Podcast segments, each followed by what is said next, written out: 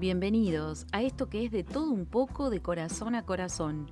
Mi nombre es Alicia Fabiana Gómez y la propuesta de este podcast es disfrutar de la lectura, la escucha y la imaginación. Te presento mi libro, que recopila una serie de relatos e historias que encierran un sinfín de situaciones.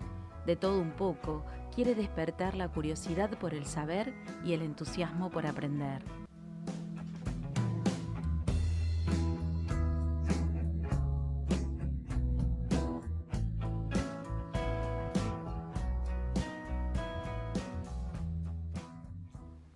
El escuchar historias, el disfrutar canciones de cuna, el sentir la voz todas las noches que acompaña, que arrulla, que envuelve y da nombre al mundo, a eso que vemos que aún siendo niños no sabemos nombrar, eso implica una infancia con descubrimientos, con diferentes vidas, con diferentes dimensiones.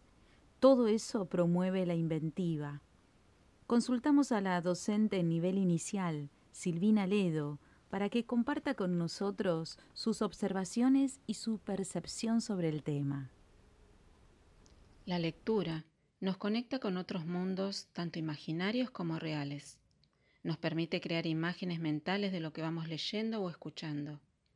La lectura de cuentos a los niños les permite comprender y acercarse al mundo en el que viven, enriquecer el lenguaje, identificar emociones y sentimientos, estimular la imaginación, ejercitar la escucha. El otro día leía que los niños nos suelen pedir que les contemos el mismo cuento una y otra vez, sin cambiar frases o palabras. Esto es así porque los chicos garabatean las imágenes en su memoria, como si fuese una hoja de papel. Al repetirles la lectura del mismo cuento, evocan esas imágenes que fueron construyendo y ordenando en sus mentes, y con la repetición le damos la posibilidad de ir modificándolo una y otra vez. Y así en esta búsqueda de narraciones y de personajes, te propongo el circo, el león y el perro. Hace mucho tiempo, en un lugar muy lejano, había un circo que cada tarde realizaba su función. El principal actor del espectáculo era el león llamado Lucho, que parecía malo, pero era tan bueno que no mataba ni a un mosquito. Lucho tenía una hermosa cabellera larga y esponjosa que cuando el sol la alumbraba brillaba como pequeños diamantes. Lucho, cansado de estar encerrado en el circo, pensó escaparse y volver a la selva. Entonces comenzó a idear un plan. Francis, el perro caniche que compartía la jaula con el león, se enteró de las ideas de su compañero y decidió acompañarlo.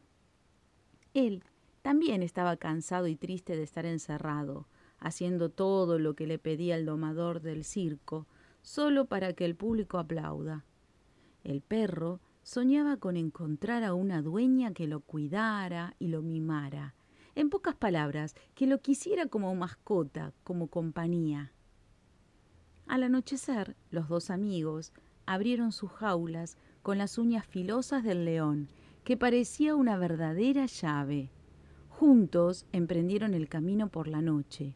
No tan noche, porque la luna redonda y llena de luz los acompañaba desde arriba y los guiaba hasta que llegaron a un lugar con una señalización, una flecha, hacia la derecha que decía la selva y otra flecha hacia la izquierda que decía la ciudad.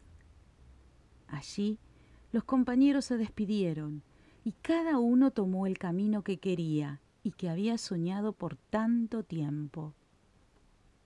Finalmente, Lucho llegó a la selva y allí lo esperaban todos los leones y leonas para hacer una gran fiesta. Francis fue encontrado en la ciudad por Josefina, una simpática panadera, que lo adoptó como su mascota y le brindó mucho amor. Y colorín colorete, por la chimenea sale un cohete.